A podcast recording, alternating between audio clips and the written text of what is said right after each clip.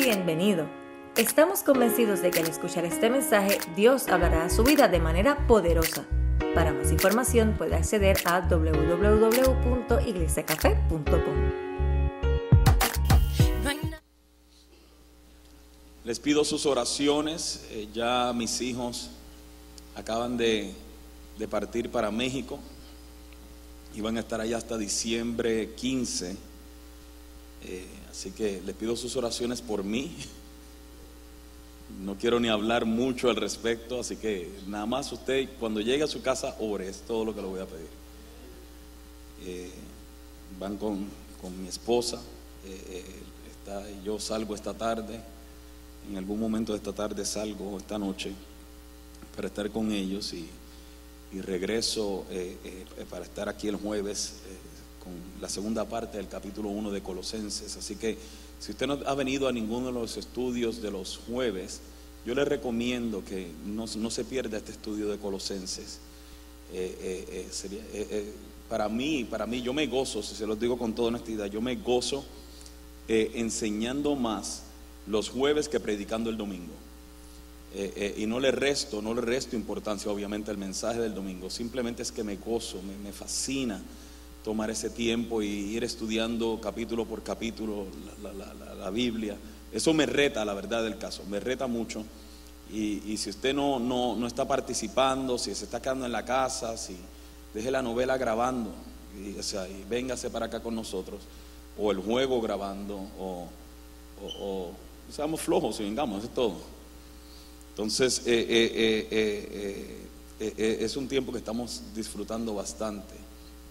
Eh, eh, Isaías 49, versículo, vamos a comenzar a leer desde el versículo 8.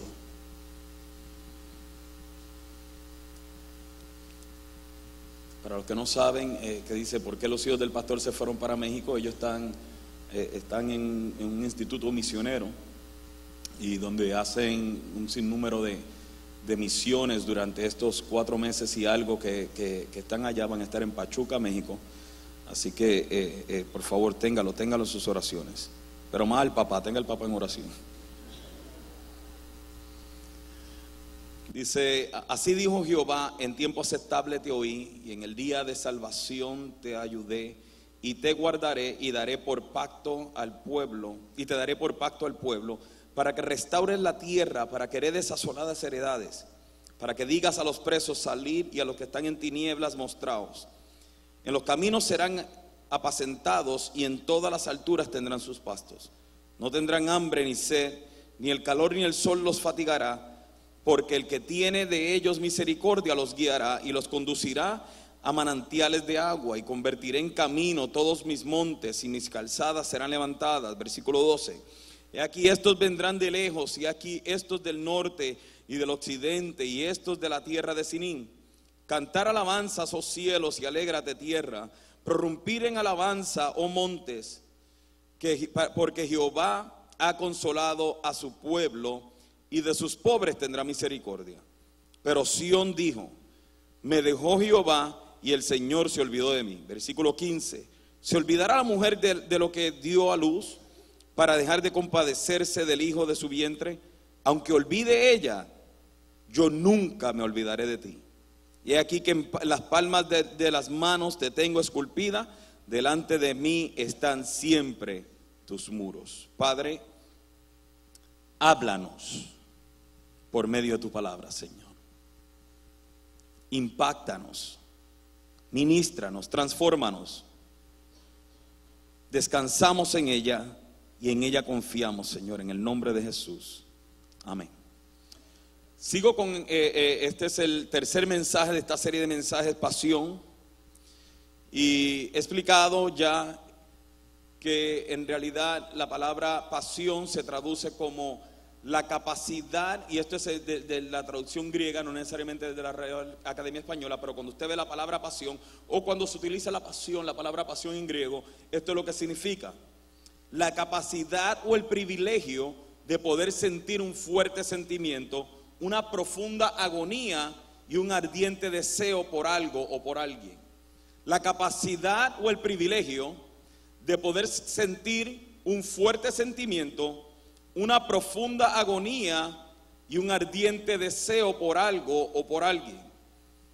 Y es mi oración sincera de que por medio de esta serie de mensajes nosotros volvamos nuevamente a apasionarnos por Cristo. Que volvamos a disfrutar del privilegio de sentir un fuerte sentimiento por Cristo. De que podamos venir y disfrutar del privilegio de sentir una profunda agonía por la presencia de Dios y un ardiente deseo por el Evangelio. Que de muchas maneras, de muchas formas, muchos de nosotros hemos perdido eso. Y, el problema con, la pasión, el problema de pasión, es que la pasión no se obtiene, la pasión se desarrolla. O sea, por más que yo ore por usted, por más que lo llame al frente, que pongamos manos, por más apasionado que yo esté o que cualquier persona esté, y usted le diga a esa persona, por favor, ora por mí para yo tener esa pasión que tú tienes, no lo va a sentir, no lo va a tener esa pasión, porque la pasión es algo que se desarrolla por la convicción. Sea, me, explico. Si usted ve a un niño de 5 años, si usted le dice, ¿sabes qué? Yo creo que tú vas a ser un gran baloncelista y ese niño le cree y, se convence de la palabra que usted le está dando, ese niño saldrá a prepararse, ese niño se levantará aún a su, a su corta edad, eh, siempre estará mirando hacia adelante de que él quiere ser un baloncelista y él va a practicar y él se va a esforzar y él va a tomar la disciplina necesaria para llegar a ser un gran baloncelista. Pero por más que yo venga y, imponga mis manos sobre el niño y le diga, tú vas a ser un baloncelista, si el niño no sale a prepararse, si el niño no se desarrolla, si el niño no tiene la disciplina de convertirse en un gran baloncelista, no lo va a lograr. ¿Por qué? Porque la convicción que él tuvo, de la única manera que lo logra, que lo hace, es por la convicción de que él tuvo de que alguien le dijo que él llegaría a ser un gran baloncelista. Entonces es ahí donde ese niño se prepara y es ahí donde ese niño desarrolla la pasión por la convicción que creyó lo que se le declaró.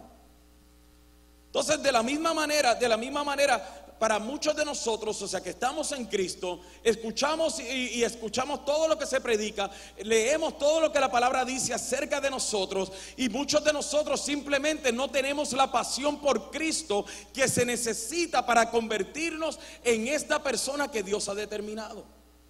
Eso no se hace, usted no, usted no alcanza su propósito en Cristo simplemente porque usted viene a la iglesia. Usted no alcanza su propósito en Cristo simplemente porque le impongan manos y oremos por usted. Usted tiene que venir y vivir bajo la convicción de lo que la palabra dice de usted y usted desarrollar la disciplina necesaria para usted alcanzar el propósito que Dios tiene para usted. Entonces, lo que verdaderamente alimenta o activa la pasión, escúcheme bien, es la convicción de que nos espera algo mayor que lo que estamos viendo. Algo mayor que lo que estamos viviendo y algo mayor que lo que podemos obtener sin pasión. ¿Me explico? O más bien lo repito.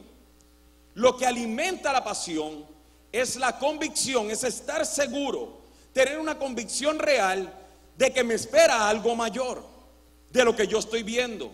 Algo mayor que lo que yo estoy viviendo y algo mayor que lo que puedo obtener sin pasión.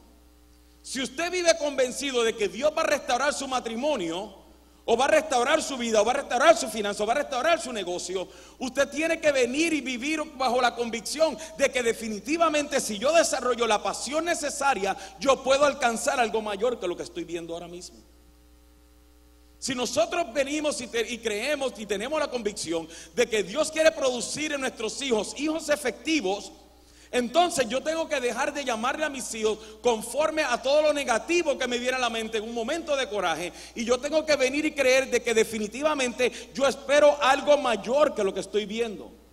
Algo mayor que lo que estoy viviendo y que necesito pasión para desarrollar eso. Entonces, definitivamente nosotros tenemos, tenemos que volver a apasionarnos por Cristo. Si usted entiende y cree que espera algo mayor. Yo le he dicho muchas veces y no, no, no me asusta ser repetitivo.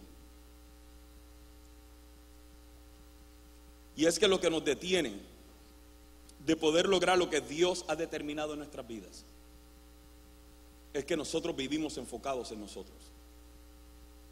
Vivimos tan enfocados en nosotros, en lo que yo quiero, lo que yo anhelo, lo que yo necesito, en lo que yo siento, en lo que me están haciendo, lo que me han hecho. Y vivo tan enfocado en mí que me he desenfocado de Cristo.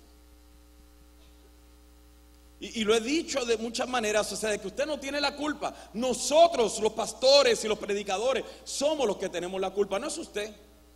Porque de muchas formas se le ha enseñado a la iglesia de que Dios existe para complacernos todos nuestros caprichos. De que Dios existe para venir y simplemente complacerme en toda esta vida para que esta vida sea mejor. Y eso me ha llevado a desenfocarme de Cristo y enfocarme en mí. Y es lo que nos ha llevado a perder la pasión. Y, lo hemos hablado y la semana pasada lo mencionamos. ¿Por qué fue que Cristo se enojó con Pedro? ¿Qué fue lo que Cristo le molestó de Pedro? ¿Qué fue lo que él le dijo?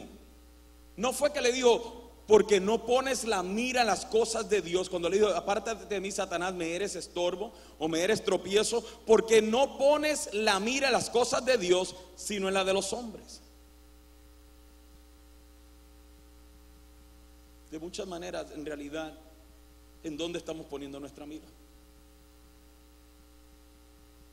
Filipenses 1, 21 al 23 dice, porque para mí el vivir es Cristo y el morir es ganancia. Mas si el vivir en la carne resulta para mí en beneficio de la obra, no sé entonces qué escoger. Porque de ambas cosas estoy puesto en estrecho. Teniendo, mire esto, teniendo deseo de partir y estar con Cristo, lo cual es muchísimo mejor. ¿Está diciendo Pablo que lo terrenal es malo? No. ¿Está diciendo Pablo que vivir aquí en esta vida es malo? No. ¿Pero qué está diciendo Pablo? Todavía hay algo que me espera que es muchísimo mejor que lo que estoy viviendo.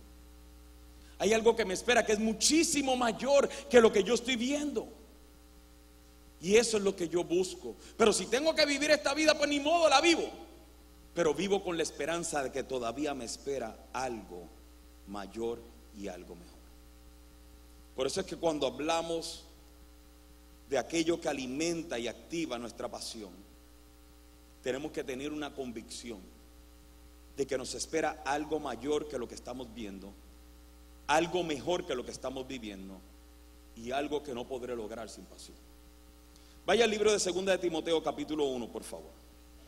Deje ahí marcado Isaías y vaya a Segunda de Timoteo capítulo 1.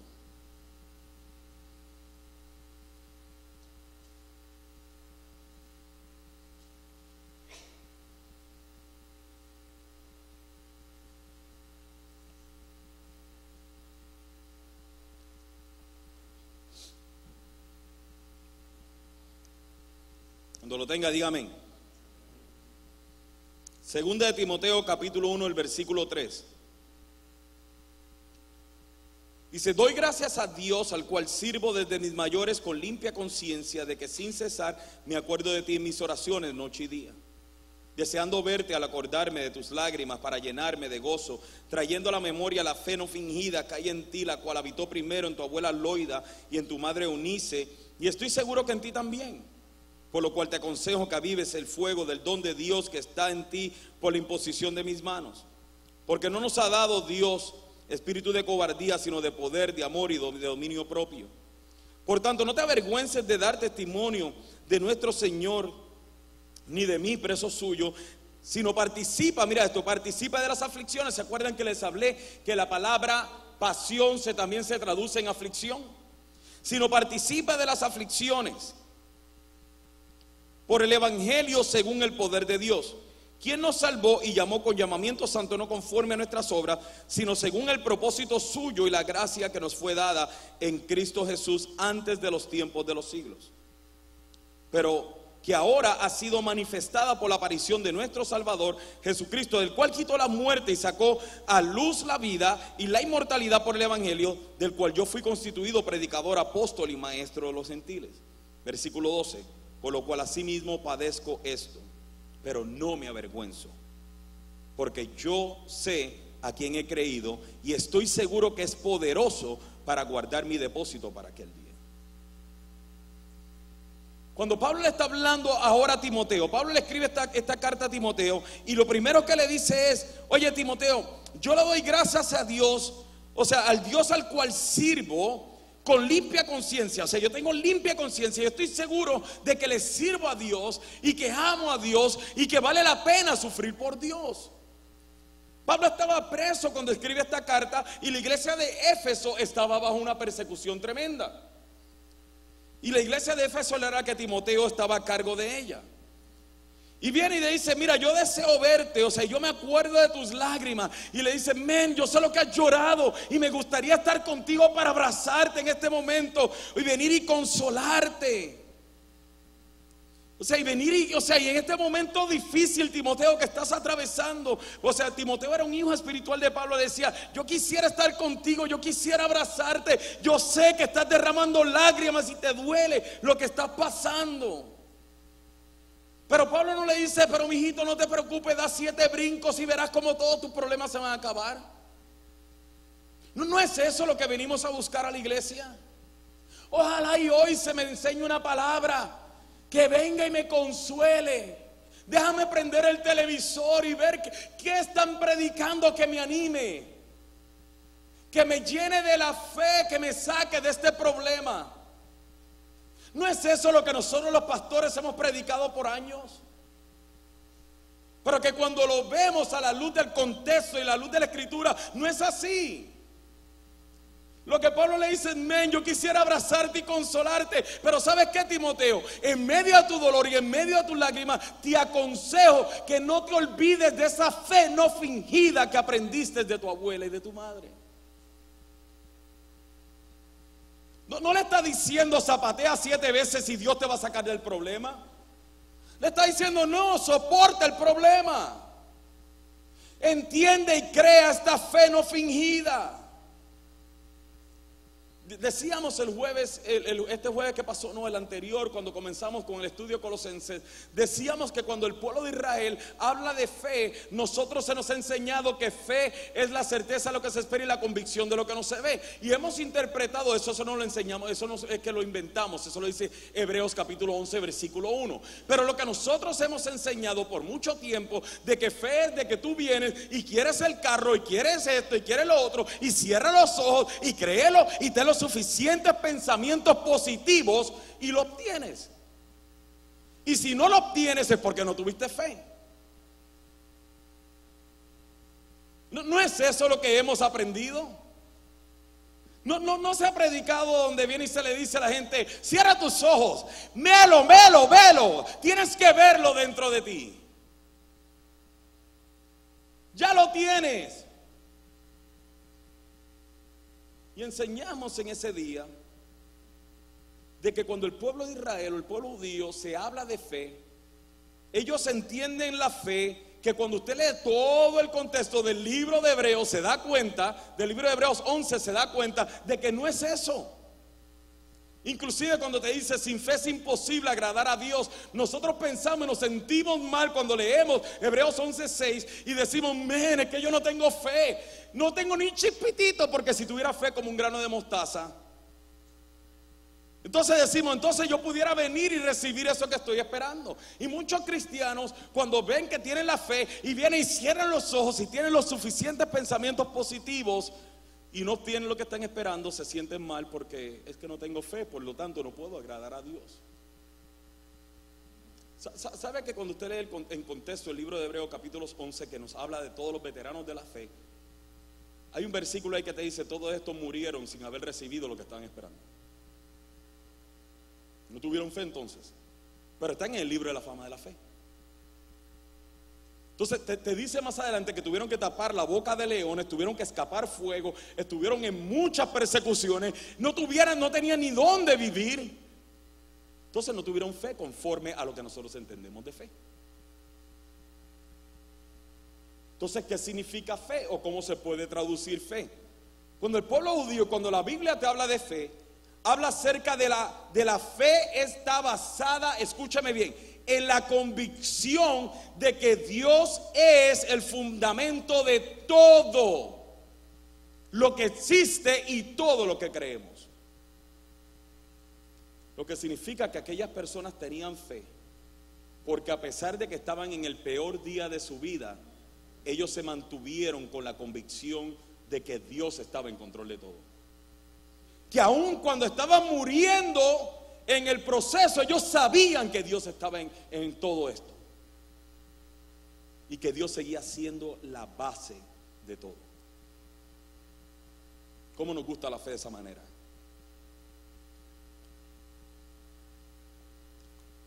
¿Cómo nos gusta decir, tengo fe de que si eh, estoy enfermo y me dieron un diagnóstico terminal, yo sé que Dios sigue estando en control.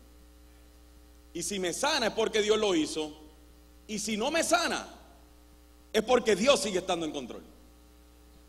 O sea, ¿cómo nos gusta tener la fe de que en el último suspiro de nuestra vida, estando en un lecho de muerte, nos dicen, te vamos a quitar todas las máquinas porque ya no se puede hacer nada por ti. Y no solamente tienen la fe para decir, pero yo sigo creyendo que Él me sanará, sino que la fe es basada en que, pero si aún muero, Dios sigue estando en control de mi eternidad.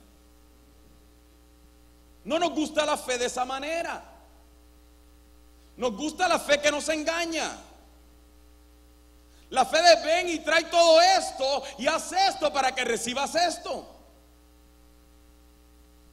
Fe es la convicción de que Dios es el fundamento de todo y de todo lo existente y de todo lo que creemos.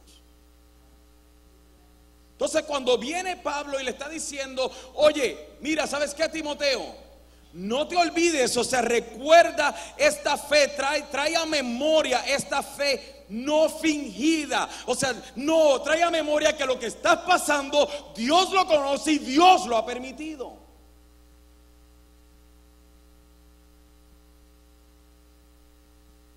estás pasando, escúchame, Dios lo conoce y Dios lo ha permitido. No, pastor, el diablo. No, no, no, no, no. El diablo sí hace lo suyo.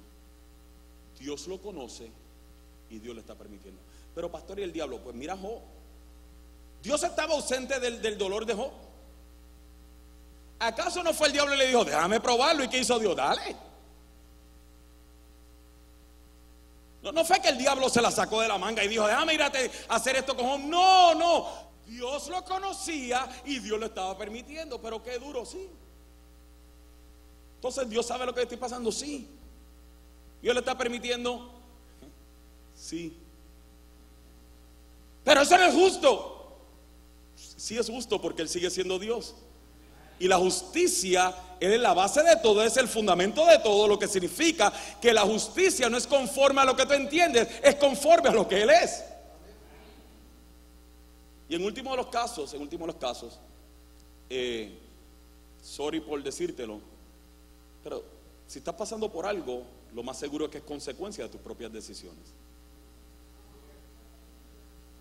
I'm just saying, nada más dije eso, nada más que por hacerlo enojar un poco. Entonces, ¿qué es lo segundo que le dice Pablo? Le dice, no, no, no, escucha Timoteo, hay una fe no fingida. O sea, tú recuerda que a ti se te enseñó tu mamá y tu abuela, por eso que padres, por eso que nosotros tenemos que vivir dando testimonio. Porque un día nuestros hijos, cuando ya no estemos en, en, el panorama, cuando ya no estemos sobre, cerca de ellos, ellos simplemente se acordarán qué clase de cristiano fuiste tú. Y luego viene y le dice, le dice, mira, yo te aconsejo que avives el fuego del don de Dios que está en ti. Diga conmigo pasión. Le está diciendo Timoteo, yo te aconsejo que avives la pasión.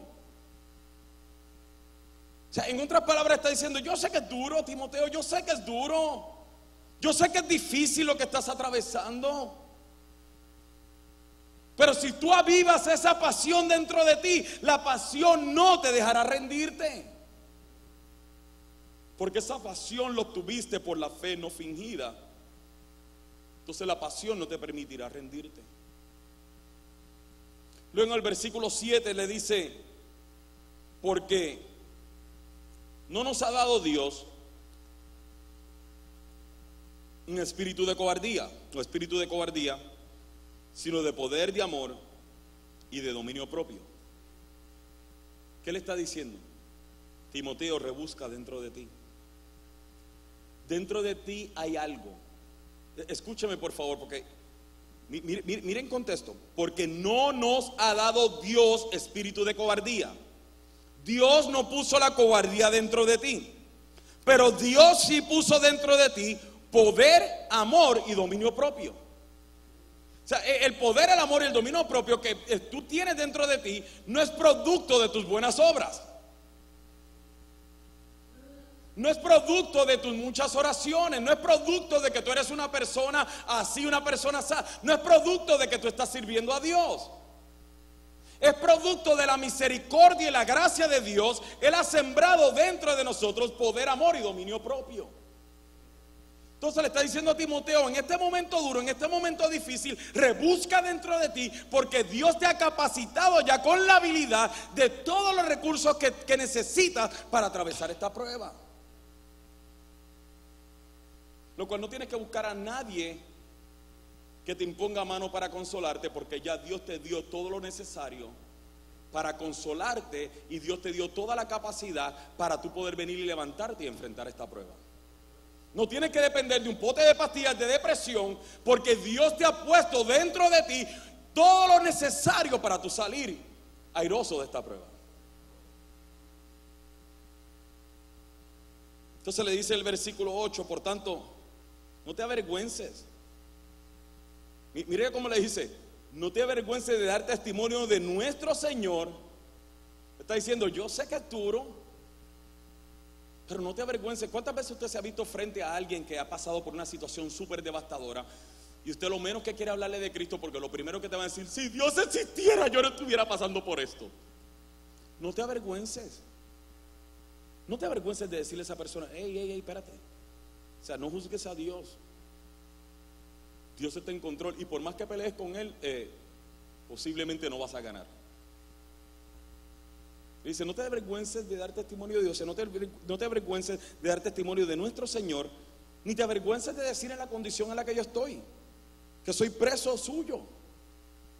Sino mira lo que le dice, Timoteo, participa, diga conmigo, participa de las aflicciones Si, usted me dijera, pastor, mira, yo estoy pasando las de Caín. Voy de mal en peor. Pastor, yo no sé qué hacer. Y yo te digo, hey, hey, párale, párale. Gózate en tu medio de tus aflicciones. Y usted me diría, ay, yo me voy a buscar otra iglesia. Yo me voy a buscar una iglesia que el pastor venga y me diga que no, que dé siete vueltas y todos los problemas se me van a acabar y mi Jericó se va a derrumbar. Pero ¿qué está diciendo la palabra? Ey, ey, párale. Participa de las aflicciones. Participa de las aflicciones. Mira esto. Por ti, no, no, no, no, por ti, por el Evangelio. Según el poder de, ¿de quién? Entonces, Dios te capacitó nuevamente con todo lo necesario para tu salir airoso de esta prueba. para adelantarle ya, para adelantarle ya. Luego de eso le dice, quien nos salvó y llamó con llamamiento santo, no conforme a nuestras obras. Esto es importante, ese versículo no es importante. ¿Por qué? Porque nosotros, eh, eh, o sea, nosotros generalmente pensamos en que todo esto Dios y todo lo que Dios va a hacer es conforme a nuestras buenas obras. Y está diciendo, mira, te recuerdo, Timoteo, que todo lo que Dios ha sembrado en ti no es porque tú te lo mereces.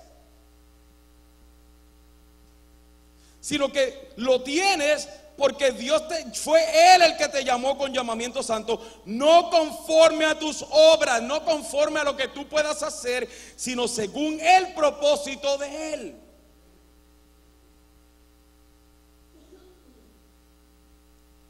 Sino según el propósito suyo y la gracia que nos fue dada en Cristo Jesús antes de los tiempos de los siglos pero que ahora ha sido manifestada por la aparición de nuestro Salvador Jesucristo, el cual quitó la muerte y sacó a luz la vida y la inmortalidad por el Evangelio, del cual yo fui constituido predicador, apóstol y maestro. Ahora mira lo que dice el versículo 12. Por lo cual asimismo padezco esto, pero no me avergüenzo, porque yo sé en quién he creído y estoy seguro que es poderoso para guardar mi depósito para aquel día. Ok, les dije, para yo alimentar mi pasión, yo tengo que tener la convicción de que me espera algo mejor que lo que estoy viendo, algo mayor que lo que estoy viviendo, y me espera algo que sin pasión no lo podré alcanzar. Ese versículo 12 te está diciendo, hey, yo mismo estoy padeciendo, yo mismo estoy sufriendo, pero, pero yo sé a quién he creído. Y le dice, y yo estoy seguro yo estoy seguro que es poderoso para guardar mi depósito para aquel día. ¿De qué está hablando? Está hablando de la segunda venida de Cristo. Está diciendo todavía, a pesar de todo este dolor, yo vivo convencido de que me espera algo mejor.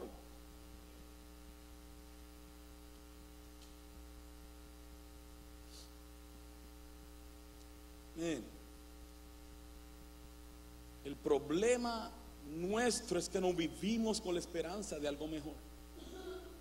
Vivimos en nuestro presente. Vivimos de día a día con el Señor. No vivimos con nuestra esperanza. Es más, es más, la mayoría de, de los cristianos no viven ni pensando en las consecuencias futuras.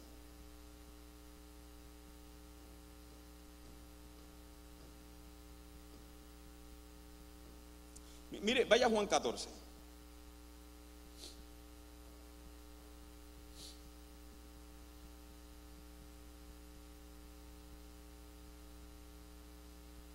El que entiende el Evangelio, el que crea el Evangelio, vive seguro, en una esperanza viva, en una esperanza maravillosa y vive entendiendo de que hay una eternidad que nos espera. Y muchos cristianos no vivimos enfocados en la eternidad. Vivimos en nuestro presente. Que Dios me bendiga hoy. Que Dios me dé la casa que yo quiero hoy. Que Dios me dé el carro que yo quiero, aunque miente la aplicación hoy.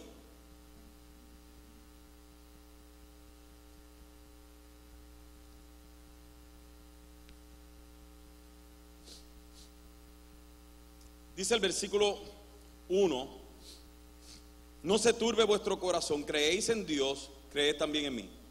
En la casa de mi Padre muchas moradas hay, si así no fuera, yo os lo hubiera dicho. Voy pues a preparar lugar para vosotros. Y si me fuere, yo prepararé el lugar, vendré otra vez y os tomaré a mí mismo para que donde yo estoy, vosotros también estéis. Y sabéis a dónde voy y sabéis el camino. Le dijo Tomás, Señor, no, no sabemos a dónde vas. ¿Cómo pues podemos saber el camino? Jesús le dijo, yo soy el camino, la verdad y la vida, y nadie viene al Padre sino por mí. Nosotros usamos este versículo mucho y hablamos mucho de este versículo y decimos, Él el camino, la verdad y la vida, pero ¿qué, ¿cuál era el contexto de lo que Cristo estaba hablando aquí? Si miramos en el capítulo 12, déle un poquito para atrás, nos damos cuenta que en el capítulo 12 Cristo sigue hablando de su muerte. Luego viene, atraviesa la entrada triunfal y todo el mundo, cuando él viene a la entrada triunfal, todo el mundo se venía y, tiraba palmas y, ponía sus mantos. Y yo he explicado antes que cuando ellos venían y ponían sus mantos, que estaban diciendo?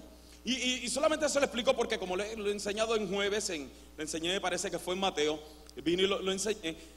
Eh, eh, eh, enseñaba de que cuando un rey venía de la guerra victorioso, la gente se quitaba sus mantos y los ponía y sus capas y las ponían queriendo decir, ahora tú gobiernas sobre mi vida.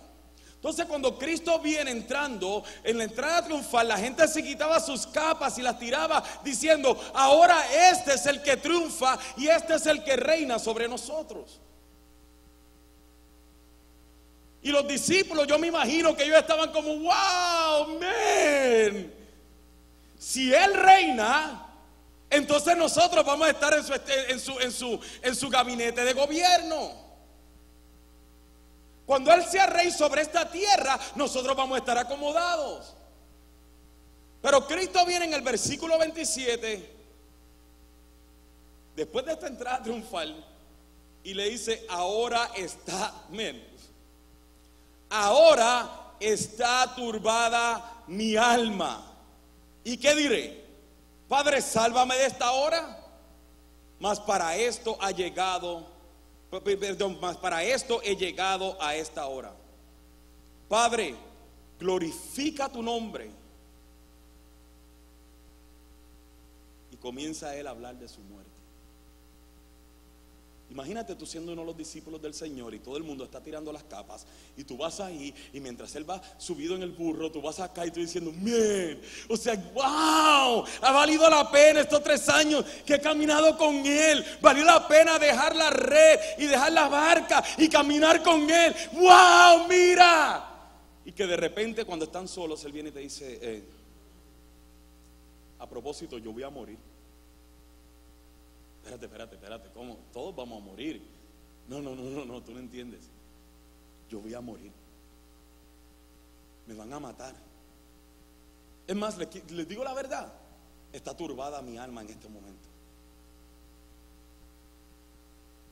No, no, no, era, no era como que muy, ah, eh, eh, muy animado el asunto, ¿no? No, era, no era como que muy glorioso el momento. O sea, el momento que en la entrada triunfal disfrutaron, ahora se le vino todo abajo. Inclusive en el versículo 42 dice el versículo 42, con todo eso, aún los gobernantes, muchos creyeron en él, pero a causa de los fariseos no lo confesaban para no ser expulsados de las sinagogas, porque amaban más la gloria de los hombres que la gloria de Dios. Entonces los discípulos se están dando cuenta de todo esto. Men, están creyendo en Él, pero, pero espérate, no, eso no es lo que yo esperaba. Y, muchos, y, la verdad el caso, versículo 42, versículo 43, tiene que ver mucho con nosotros hoy. Muchos creen en Él, pero prefieren la gloria de los hombres que la gloria de Dios. Just saying. Entonces en el versículo, en el capítulo 13, Cristo comienza a lavar los pies de los discípulos. Y es ahí donde viene Judas y, él le dice, mira, acaba de irte a hacer lo que vas a hacer. Acaba de entregarme ya. Y Judas sale y lo traiciona. Entonces Cristo comienza. Y Pedro le dice, no, no te preocupes, Señor, que yo voy a estar contigo. Y Cristo le dice, no, no, Pedro, Pedro, tú me vas a negar. Y entre los discípulos que un día antes, dos días antes estaban gozosos. Ahora todos están confundidos. Te van a matar. Nuestro grupito se está desintegrando. Ya no somos los mismos. Nos salió un traicionero. Este te va a matar. Dios te va a entregar o te va a negar. Y Cristo comienza estas palabras. No se turbe vuestro corazón. Si crees en Dios, cree también en mí. ¿Y qué es lo que le dice? No se preocupen, ustedes clamen, oren, brinquen, salten y no van a tener problema. Le dice, no se preocupen que por haber andado conmigo, yo les voy a dar casas aquí. Y si tu casita era pequeña, si vivía en un apartamento, te voy a poner una casa bien, bien, bien grande. Por haberme servido y haber caminado estos tres años conmigo, no, es eso por lo que servimos a Dios. Para que Dios me conteste todas mis peticiones en esta tierra. Hay gente que aún dice, ay, yo quiero servir para que Dios me bendiga. Sirve y posiblemente siga en la misma condición. Yo sé que los líderes de los ministerios en este momento, Columba tiene que estar diciendo, falta maestro, pastor. ¿Y qué es lo que le dice? No se turbe vuestro corazón. Yo me voy a ir, pero yo voy a preparar un lugar para, para vosotros, para que donde yo estoy, también vosotros estéis. ¿Qué le está diciendo? Le está dando una esperanza mayor mejor que la que con sus ojos pueden ver, mejor que la que están viviendo. ¿Y de qué le está hablando? De la eternidad. Entonces, ¿qué es lo único que yo te puedo ofrecer por entregarle tu vida a Cristo y servirle y amarlo y cantarle y venir a la oración y venir a los estudios y servirle y ser discipulado y hacer discípulo y todo lo demás? ¿Qué es lo único que te puedo ofrecer? La garantía de una vida eterna juntamente con Él. Pero no la garantía de que no te vas a enfermar, no la garantía de que no vas, de que vas a salir de todos tus problemas, no. I'm sorry. Estoy cansado ya de la manipulación. O lo amas a Él por quien Él es, o no lo amas. Si lo amas por lo que Él es capaz de hacer por ti, entonces no lo amas de verdad. Hay dos cosas, hay dos cosas. Es más, antes de entrar. Cristo los desenfoca de su condición presente y los enfoca en su condición eterna.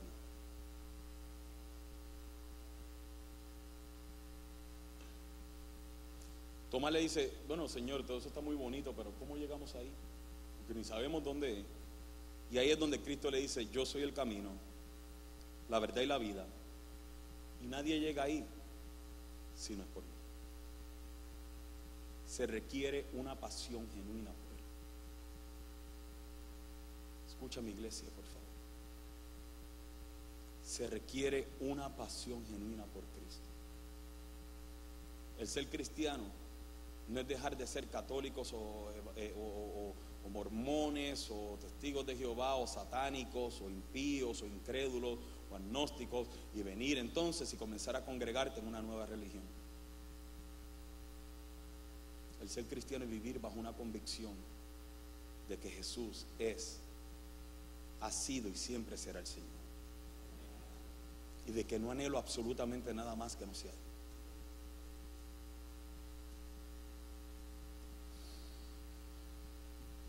Y, la verdad el caso, si somos sinceros, muchos de nosotros hemos atravesado tantas cosas en la vida. O sea, nos han mentido tanto, nos han traicionado, hemos recibido tantas malas noticias, hemos tenido tantos problemas, tantas angustias, tantos pesares, tantos dolores, tantas depresiones, tantas eh, eh, cuchillos en la espalda que se nos hace difícil no querer anhelar algo más sobre esta vida. Una persona que, o sea, que ha pasado por un divorcio trágico, se le hace difícil no entender de que tú no necesitas a un hombre o a una mujer para que te hagan feliz. Se le hace difícil entender de que Cristo tiene la capacidad y la habilidad de hacerte feliz. Una persona que fue abandonada por sus padres se le hace difícil no vivir bajo la convicción de que Cristo es suficiente.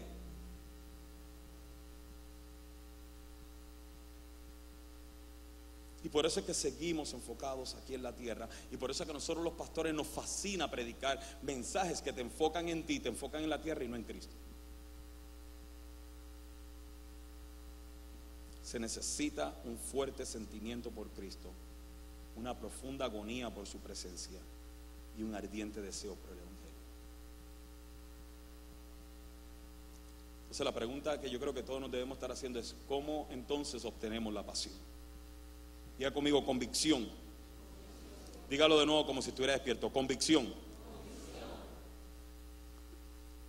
Hay dos convicciones claras que yo necesito que usted atesore en este día, dos.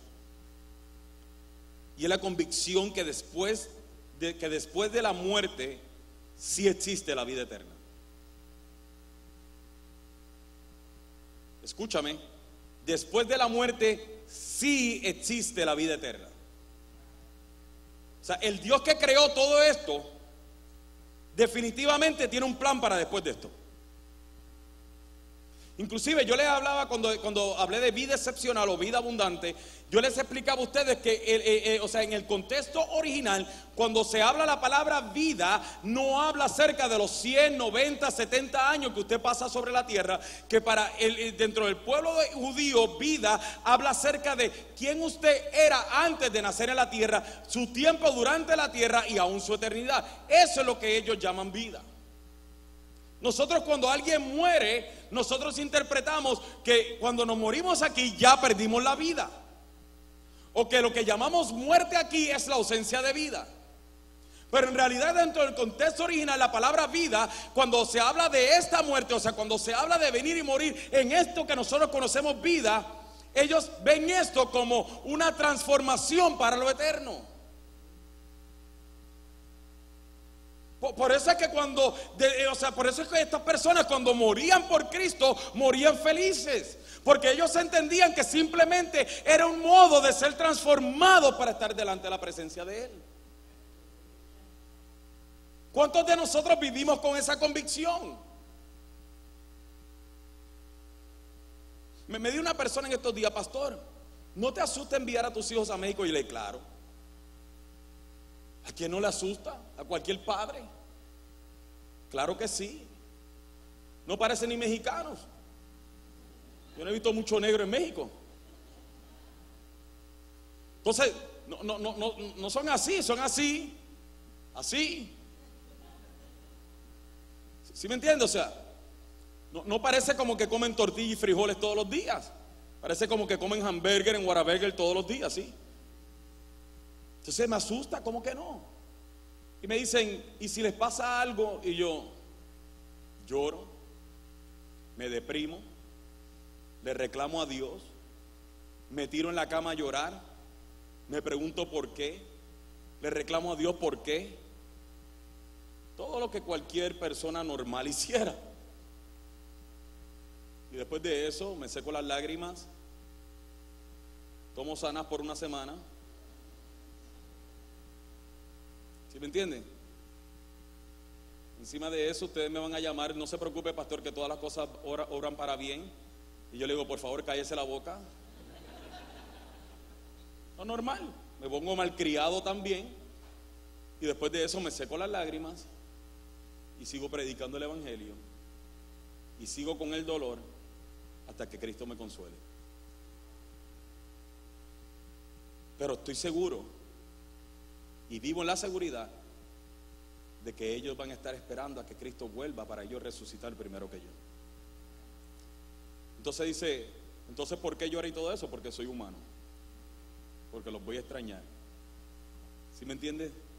pero vivo bajo la seguridad y vivo confiado en la seguridad, en la convicción de que hay una vida eterna. Lo segundo de que tenemos que estar claro es que Dios nos ama muchísimo más de lo que pensamos y muchísimo más de lo que merecemos. Dios nos ama muchísimo más de lo que pensamos y muchísimo más de lo que merecemos. Entonces, vamos a hablar un poco de la primera. Porque yo no quiero que usted salga aquí emocionado, yo quiero que usted salga aquí con convicciones claras. Vamos a hablar de la primera, la vida eterna. Porque cuando hablamos de la vida eterna, inclusive cuando se, eh, ya en la iglesia no se habla del cielo. O sea, ya, ya, hemos dejado de predicar acerca del cielo, acerca de la segunda venida de Cristo, acerca de venir y vivir eternamente con Él. Nadie quiere escuchar ese mensaje. Todos queremos escuchar el mensaje de ahora. Diez pasos para una prosperidad segura. Si los tuviéramos de verdad, ¿usted no cree que fuéramos millonarios? ¿Usted cree que yo se los daría a usted?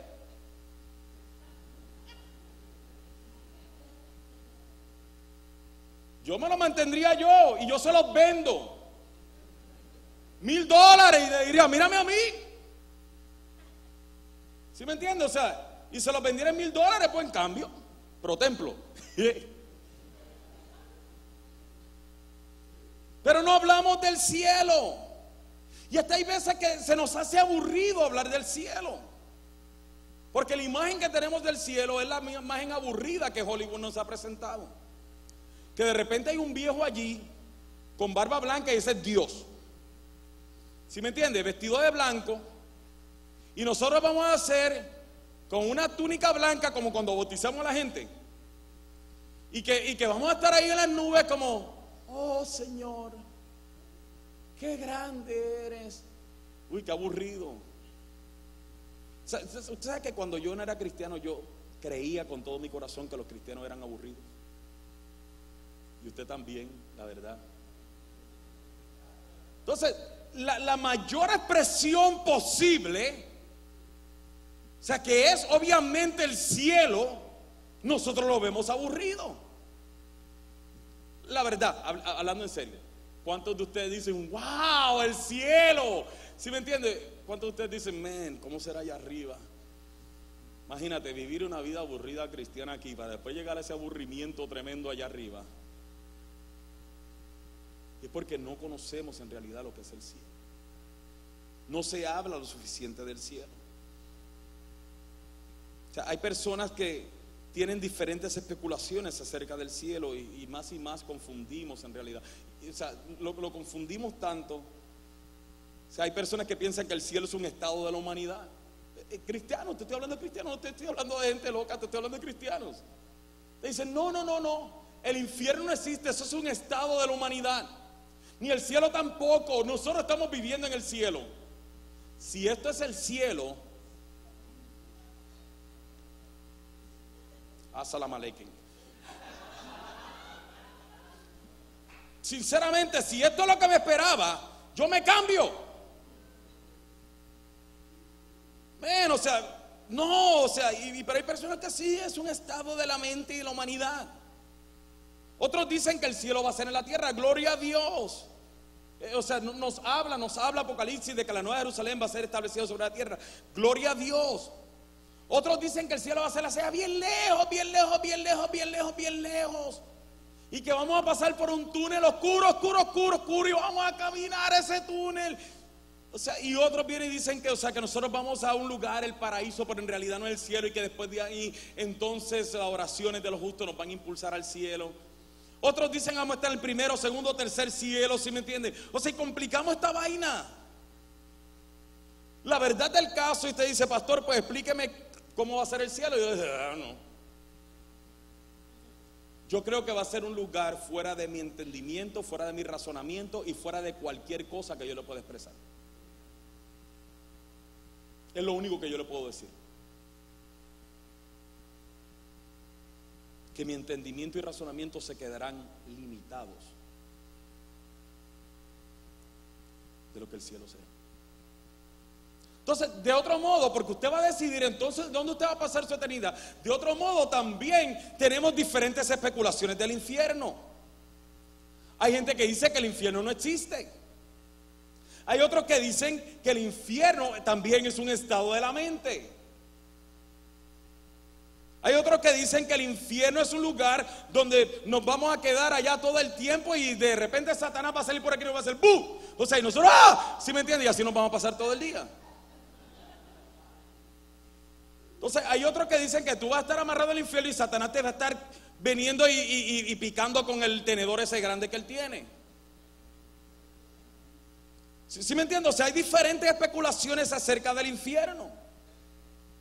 Sin embargo, la manera en que yo entiendo que será infierno es que es un lugar donde mi razonamiento y mi entendimiento no lograrán entender lo horrible que será ese lugar.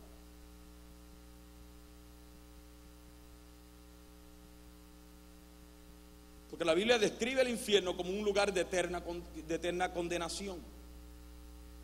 Un lugar donde el gusano no se muere, ni el fuego se apaga. Un lugar de castigo eterno. Un lugar de eterna perdición donde estaremos excluidos de la presencia del Señor. ¿Se acuerdan cuando yo les dije a ustedes que hubo un momento dado en Hechos 2.33 que Dios consideró alejarse de la humanidad? ¿Se acuerdan de lo único que Cristo vino y se quejó en la cruz? Señor, Señor, ¿por qué me has desamparado? O sea, lo mire esto, mire esta escena, mire esta escena. Lo azotaron, no se quejó. Lo golpearon, no se quejó. Le arrancaron la barba, no se quejó. Lo clavaron en la cruz y no se quejó. Pero en el momento en que hubo esa separación, fue su única queja.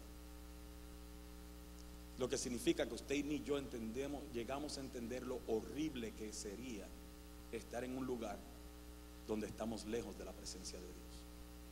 Porque si usted se cree que estar lejos de la presencia de Dios es cuando usted se va al club o cuando usted se va a bailar o cuando usted está en droga, cuando usted está borracho, cuando usted, usted, piensa que eso, usted no sabe lo que es estar lejos de la presencia de Dios. Porque todavía ahí la misericordia de Dios te está alcanzando.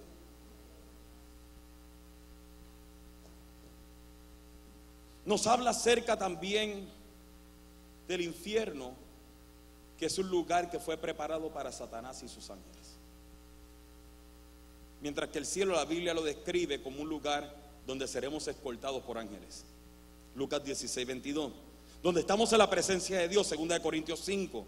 Participamos de la adoración junto con los ángeles, Apocalipsis 4 y Apocalipsis 5.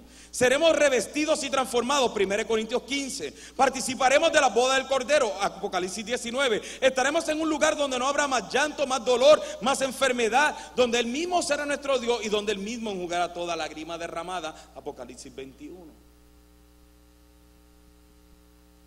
Y la pregunta que yo quiero hacerte hoy es, ¿te emociona eso? No conteste solamente porque está acostumbrado a decir, no, pues si no contesto nada, obviamente no me emociona y obviamente pues estoy mal. La verdad, o sea, contéstate a ti mismo.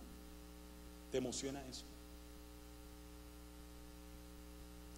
Tú sabes cuando llegas a la iglesia, escúchame. Tú sabes cómo te sientes cuando llegas a la iglesia. Yo he hablado con muchas personas que me dicen, me fascina estar en la iglesia porque cuando estoy en la iglesia yo siento como una paz impresionante. Yo siento, o sea, como que, como que soy invencible cuando estoy allí. O sea, cuando están cantando, cuando estoy allí. O sea, usted sabe la paz que usted siente, el gozo interno que usted siente cuando está acá. Multiplica eso por tres billones de veces. Pudiera resistir tu alma, tu ser, tanto gozo. Todavía eso se queda limitado de la manifestación de Dios en el cielo. Te pregunto, ¿no te gustaría sentirte en esa paz que sientes cuando estás aquí? Multiplicado por tres billones de veces por toda tu vida. Donde ya no hay depresión. Donde ya no te importa quién te traicionó. Donde ya no estás pensando y atormentándote, o sea, por lo que te ha pasado donde no estás preocupado por cómo vas a pagar los biles mañana. ¿Te imaginas un lugar donde no hay biles? Oh, wow, aleluya. Oh, eso nada más, men. Ahí se emocionaron todas y aleluya.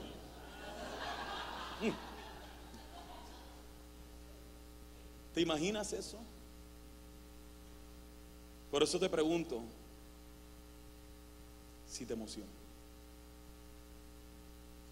Por algo Cristo nos dijo, no te hagas tesoros en la tierra donde la polilla y el orín corrompen. Y donde los ladrones minan y hurtan, haz tesoros en el cielo. No te enfoques y no sigas enfocado, iglesia, en lo que estás viviendo aquí. Men, escucha esto. Una vez yo escuché este testimonio. Escuché este testimonio de este hombre que es eh, eh, un judío eh, que, que fue llevado a un campo de concentración nazi y, estando allí, él habló de que eh, estando en esa condición donde, donde, donde tú sabes que te van a matar, o sea, de su unidad, en la cárcel, más bien el campo de concentración donde él estaba, de ahí era donde lo montaban en los trenes para luego venir llevarlos para ser asesinados, o sea, quemarlos en, en la hoguera esa que tenía. Y, él comienza a describir lo terrible que es escuchar que en las barracas o, en, o sea, allá al otro lado se estaban llevando a la gente. Y él comienza a describirme, o sea, tú no sabes lo que es el clamor y el dolor de una persona cuando se está viendo frente a frente con, la muerte. Y él decía cómo él lo escuchaba gritando en su lenguaje, pidiendo por favor, perdóneme, por favor, ayúdenme. Y él describe que cuando uno se encuentra en la peor condición de su vida, se dan a notar tres actitudes diferentes. Él lo describía de esta manera. O él decía, cuando, cuando la vida te golpea de manera dura, se manifiestan tres actitudes en el ser humano o tres maneras en las que el ser humano reacciona. Y describe la primera como hay una parte de los seres humanos que se vuelven malvados.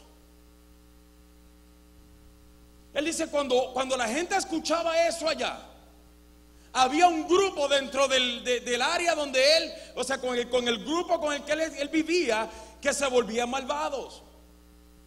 Hay otro grupo que pierden la esperanza y caen en un estado de depresión y de shock. Y hay otros grupos que se vuelven muy nobles.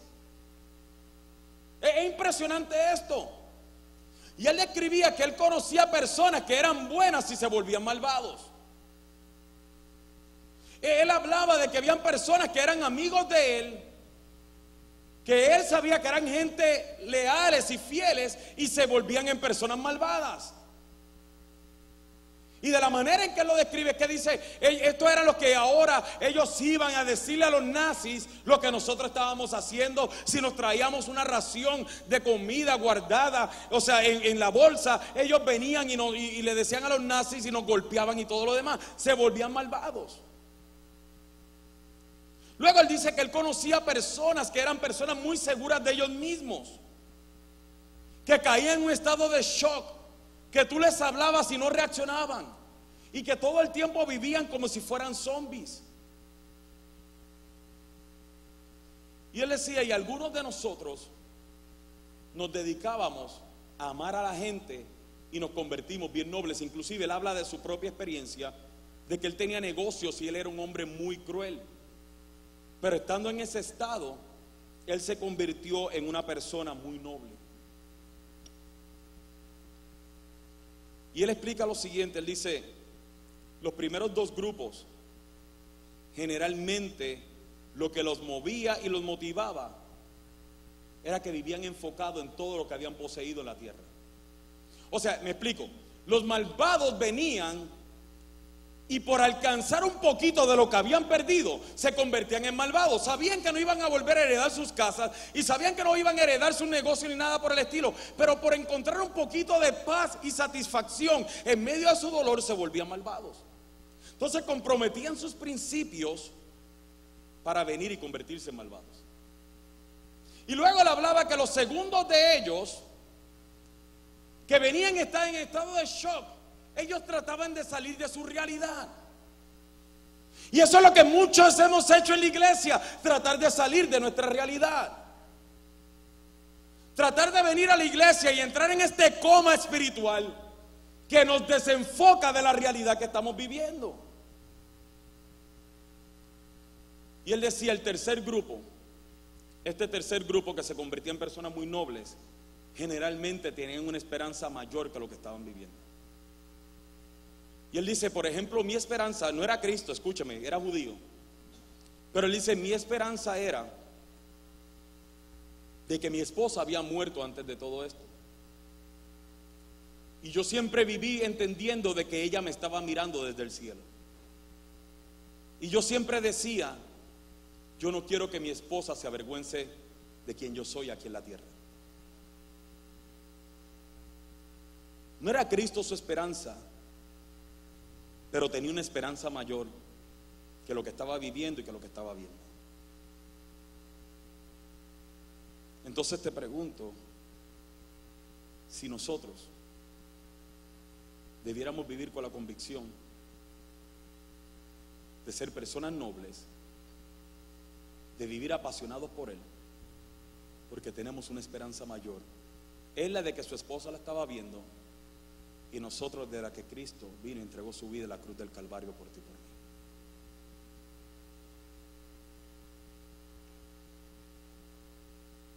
Debemos vivir seguros de que hay algo mejor que nos está esperando.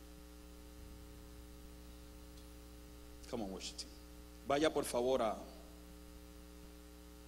Isaías 49. Voy a terminar.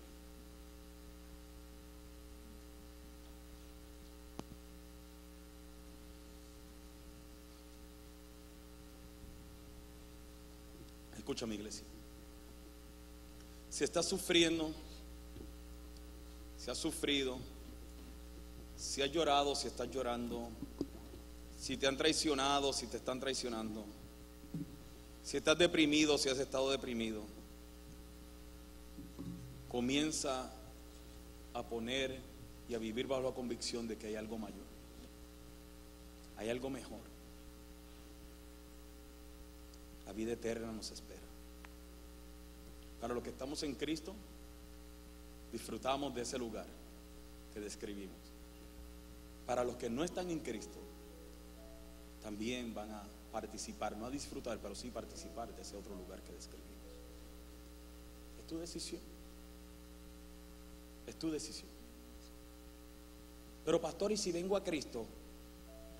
¿Significa que mi matrimonio se va a arreglar? No sé. No sé. I'm sorry. Yo no sé. Pastor, y si vengo a Cristo y doy mis diezmos, ¿significa de que voy a ser millonario? No sé. Yo, yo llevo 15 años, 16 años en el Señor. Y no soy millonario. Y nunca he fallado mis diezmos. Si me entiende? No sé. Llevo 12 años orando por la sanidad de mi hijo Richie. Que no le dé otro, que no le dé otro ataque de epilepsia. Porque va este año, ya lleva seis. Llevo orando y clamando por la sanidad completa de mi esposa. Yo estuve internada seis días con migraña y sigue con migraña. Y todavía fuimos al neurólogo y siguen diciendo, no sabemos qué es. Eso no sé. Entonces no vivo con la seguridad de que mi vida va a ser muchísimo mejor que lo que estoy viviendo aquí en la tierra. Vivo con la seguridad que definitivamente me espera algo mejor en el cielo. No estoy siendo escapista, al contrario, te estoy diciendo enfrenta tu realidad y vive glorificando a Dios en ella. Pero pastor, ¿cómo lo logro? Con la segunda convicción, que no me voy a tardar tanto como la primera. Con la convicción de que Dios nos ama a pesar de que no lo merecemos, a pesar de nuestras imperfecciones y a pesar de nuestros pecados. Si eso no te mantiene apasionado, nada lo hará. Isaías 49 nos dice lo siguiente.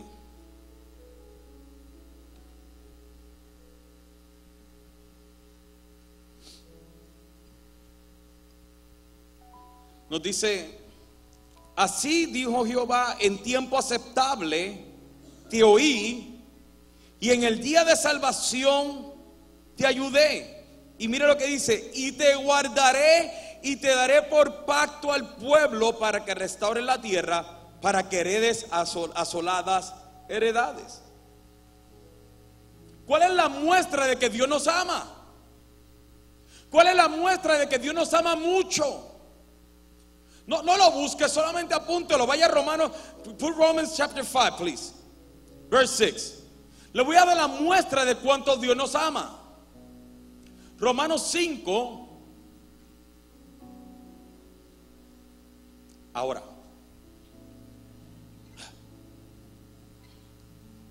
Ahí está, ¿ve? Era que con la mano derecha era. 5, 6. Dice, porque Cristo, cuando aún éramos débiles, a su tiempo murió por quién? No, no, dígalo como si estuviera bien. ¿Por quién? Verse 7. Ciertamente apenas morirá alguno por un justo, con todo pudiera ser que alguno osara morir por el bueno. Ahora mire esto. Dice, Cristo murió por los impíos. Ahora, claro, el morir por un justo sería fácil. O sea, si usted viene y entrega su vida por un justo, es normal. Verse 8. Mas Dios muestra su amor para con nosotros en que siendo aún pecadores, Cristo murió por nosotros. O sea, Dios nos muestra su amor que aún cuando no lo merecíamos, nos muestra su amor que la peor condición de nuestra vida, Él nos amó en esa condición. ¿No te amó cuando levantaste la mano? Es más, si tú no tienes a Cristo en tu corazón, si tú no has entregado tu vida a Cristo, Dios no te va a amar en el momento en que yo haga la oración ahora y levante la mano, sino que Dios con el mero hecho de traerte aquí, hablarte el mensaje del Evangelio, es porque te está amando.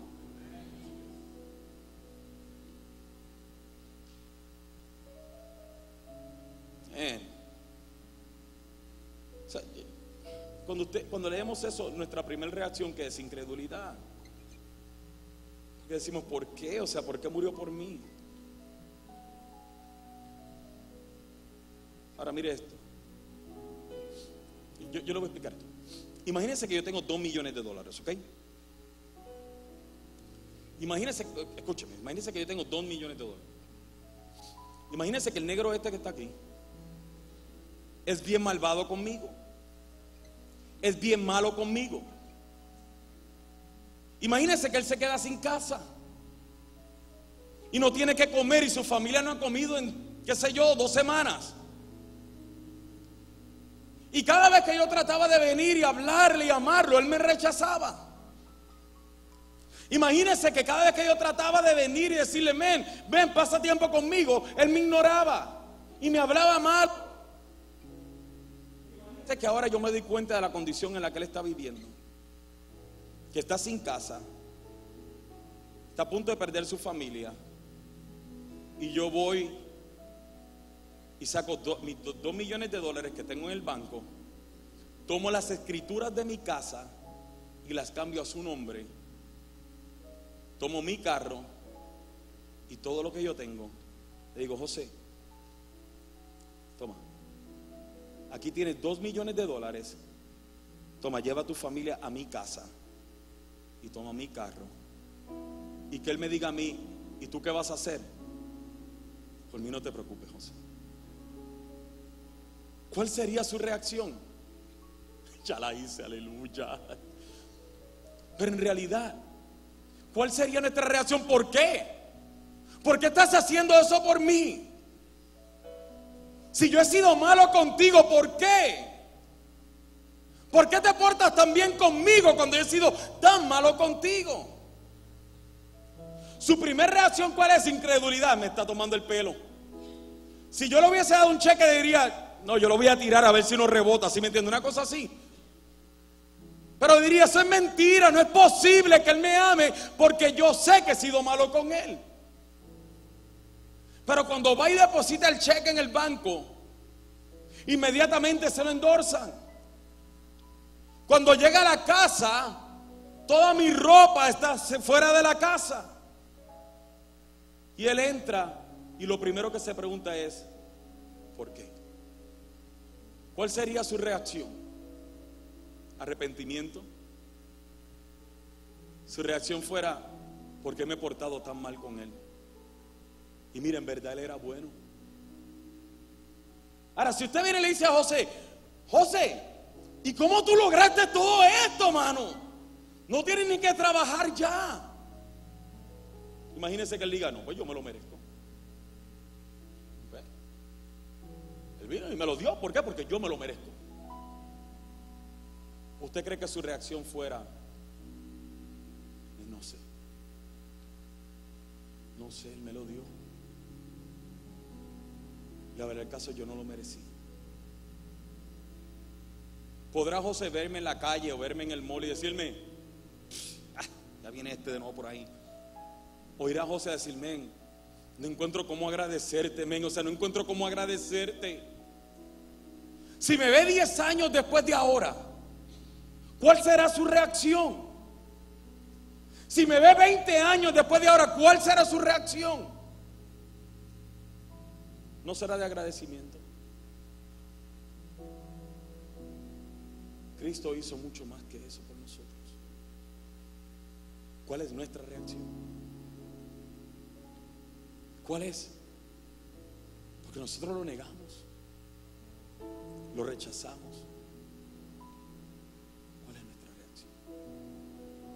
Nuestra reacción de,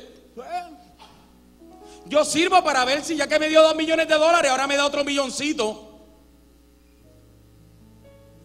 Yo lo amo para ver si entonces viene y me bendice. Yo trato para ver qué más puede hacer por él, porque el sacrificio en la cruz no fue suficiente. ¿Cuál es nuestra reacción? O él siempre sabrá que lo que yo hice en ese día por él, siempre sabrá que yo lo amé y que yo lo sigo amando.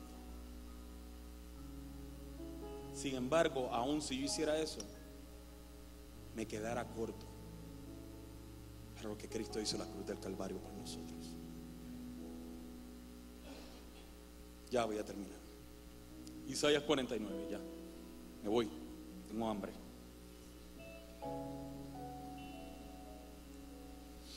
Dice, en tiempo aceptable te oí. Y en el día de salvación te ayudé y te guardé y te daré pacto al pueblo para que te restaure, para que restaure la tierra, para que heredes asoladas heredades para que digas a los presos salir y a los que están en tinieblas mostrados. ¿Te imaginas eso? Nuestra reacción a este amor significa que usted y yo comuniquemos este evangelio y saquemos a los que están presos de su cárcel. A los que están en tinieblas decirle, men, Cristo, se trata de Cristo. Y después que viene le dice todas estas cosas, mira lo que dice el versículo 14 para ya brincarme hasta allá. Pero con todo esto que Dios hizo y que Dios les prometió, ¿qué es lo que ellos dicen? Me dejó Jehová y el Señor se olvidó de mí. ¿Por qué perdemos la pasión? Porque así es que contestamos nosotros. Sí, yo sé que Él murió en la cruz del Calvario, pero Sí, sí, yo sé que Él me dio vida eterna. ¿Y qué? Yo necesito ahora. Yo necesito que me conteste ahora. Por eso Dios se olvidó de mí. Mira, mira mi matrimonio. Dios se olvidó de mí. Tengo necesidad económica. Dios se olvidó de mí. Dios no me ama. ¿Qué significa que el sacrificio de la cruz no fue suficiente? Si el sacrificio en la cruz no es suficiente, nada lo será. Absolutamente nada.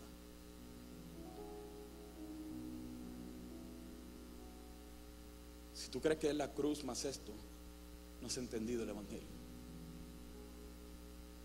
Porque el Evangelio es la, la convicción de que tú y yo merecíamos el infierno eternamente. Pero Él tomó nuestro lugar. Inclusive el versículo 15, en ponte de pie, iglesia, ponte de pie.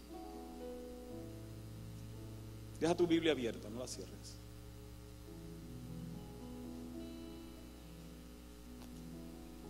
En el versículo 15 le dice, ¿tú has visto alguna vez alguna madre que se olvide de su hijo? Le dice, ¿se olvidará la mujer que dio a luz para dejar de compadecerse de su hijo de su vientre? del hijo de su vientre. O sea, eh, eh, en otras palabras, ¿tú has visto alguna madre que alguna vez se haya olvidado a su hijo? ¿Tú has visto alguna madre que no haya tenido misericordia con sus hijos? ¿Hay alguna madre aquí que me puede decir, no, no, no, no, no? Yo no quiero nada con mis hijos. ¿Hay alguna madre que si vinieran tres hombres grandes a golpear a sus hijos, no se pone enfrente para enfrentarlos a ellos? Hay alguna madre, o sea, que pudiendo venir y alimentar a sus hijos le dijera, no, pasen hambre, yo me alimento primero. O las madres que están aquí son testigos de que si lo que tengo es solamente un sándwich con tres hijos, lo parto en tres y se lo doy a ellos primero. Y Dios está diciendo, si tú no has visto una madre que ha sido capaz de abandonar a sus hijos y aun si la llegara a saber que es algo ilógico, yo nunca te dejaré.